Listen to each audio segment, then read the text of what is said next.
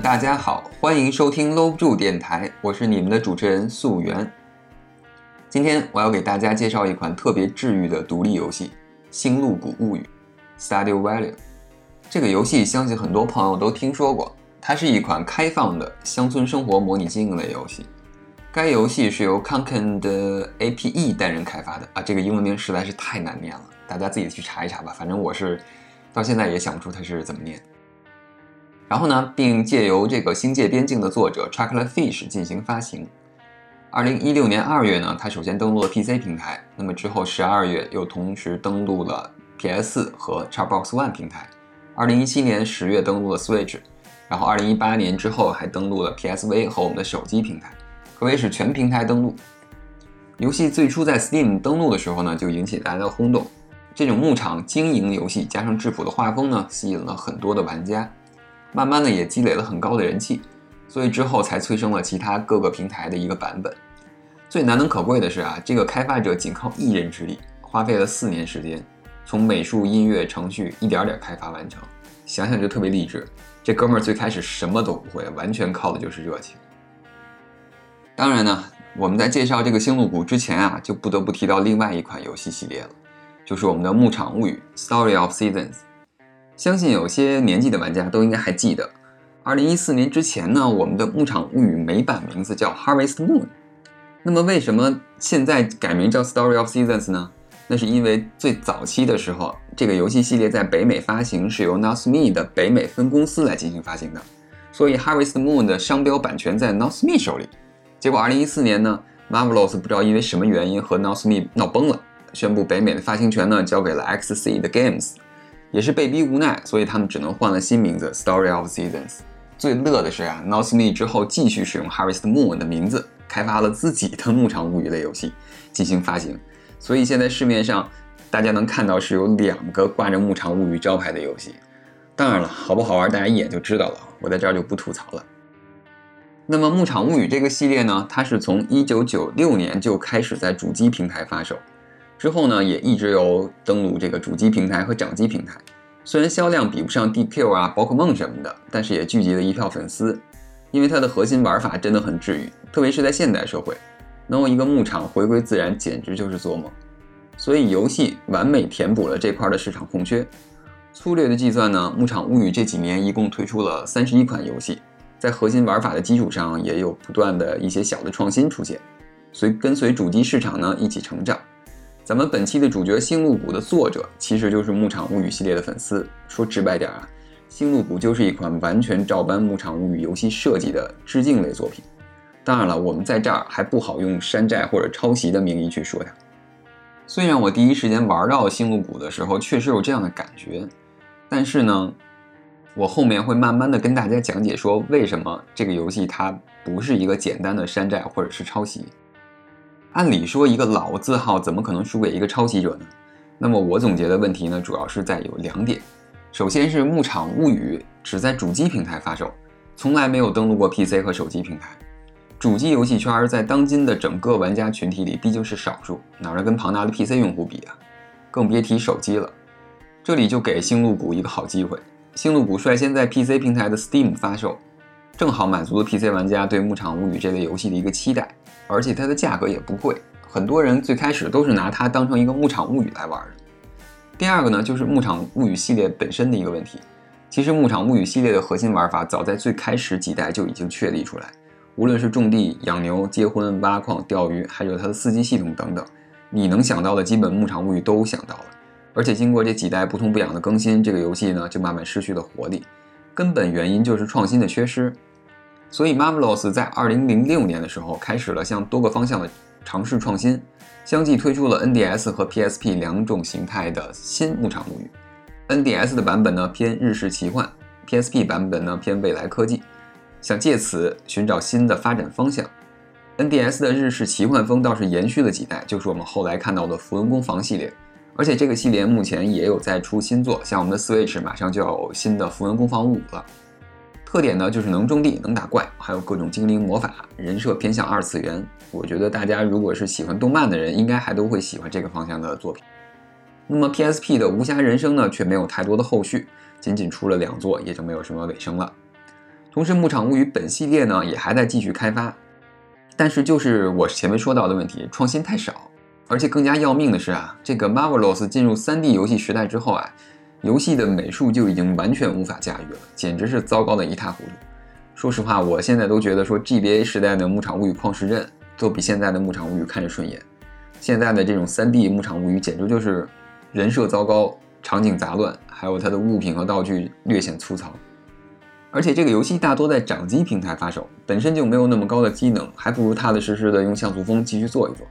当然了，最近两年我看 Marvelous 也算是进步，频繁的去找一些其他 IP 合作，以别人的美术设计来弥补自己的不足。因为《牧场物语》的核心玩法还是相当不错的，比如2015年，《牧场物语》就和波波罗古罗斯物语合作开发了一款叫《波波罗王国牧场物语》的游戏。因为《波波罗古罗斯物语》这个游戏的画风特别可爱，也充充满了这种童话的气氛。然后这个游戏具体销量不知道，但是卖相还不错。还有就是去年推出的和《哆啦 A 梦与大雄的牧场物语》，从游戏画面和人物上呢，这两座在我心中都是合格的。当然了，除了什么数值策划出问题导致游戏内经济崩溃呢？那就是另外一个故事了，咱们就不说了啊。总之来说，Marvelous 也是在不断的尝试寻找自己的出路，让自己的这个牧场物语系列得以存活，并找到一个新的发展方向。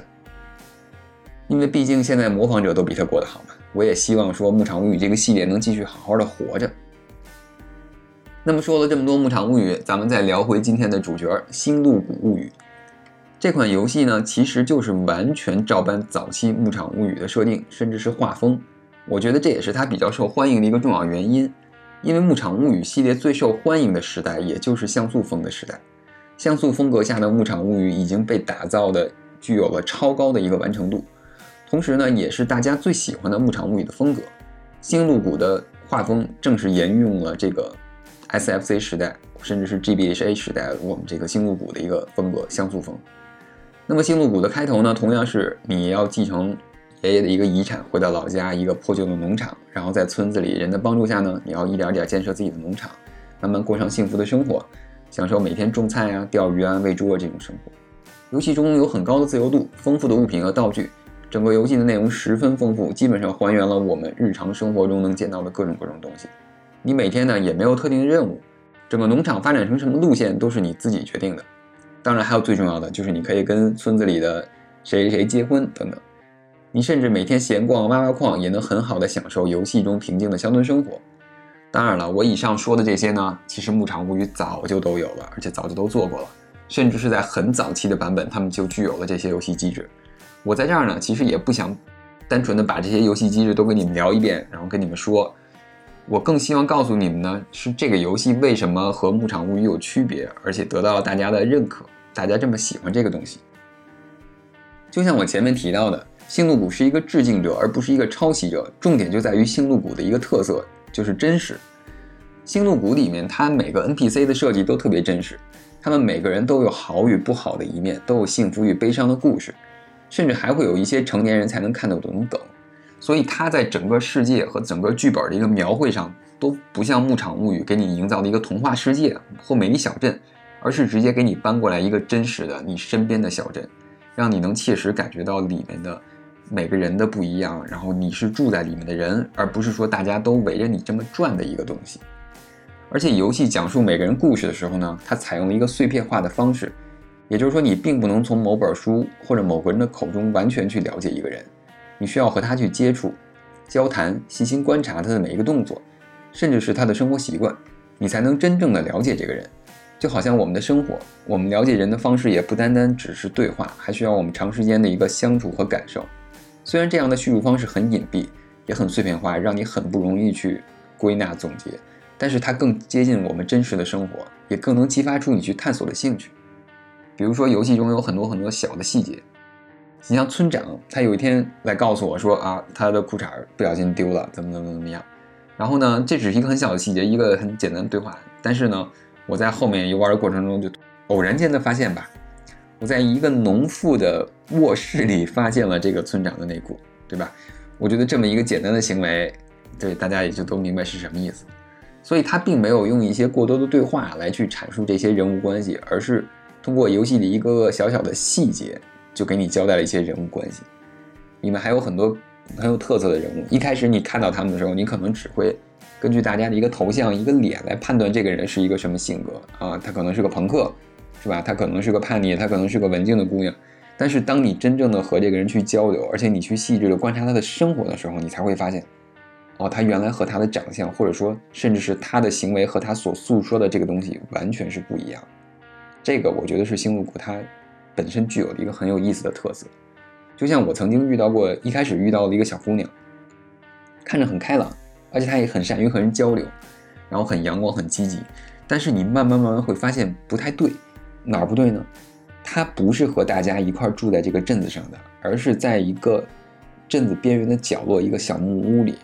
然后而且她也不太和大家去交流。她平常的路线就是从自己的屋里走到海边，再走到自己的屋里，然后不停的雕刻。他也不会跟大家说一些什么，他只是。有自己的一个艺艺术想法。当你慢慢慢慢了解这个人之后，慢慢相处，你才知道，哦，他是一个孤独的一个雕刻艺术家。他搬到这里，他搬到这里是为了什么？他怎么怎么样？就是这里面每个人他都是一个很鲜活的东西，需要你去深入的了解，需要你去玩进去，去探索，才会得到一些不一样的发现。游戏中还会根据时间有一些不一样的变化。游戏里还有那种再婚家庭，再婚家庭每个人会带一个不同的孩子，这些孩子也会有自己的心理活动、一些成长。还有从战场回来对生活失去热情的士兵，等等等等。还有母亲是个酒鬼，自己梦想当老师的姑娘。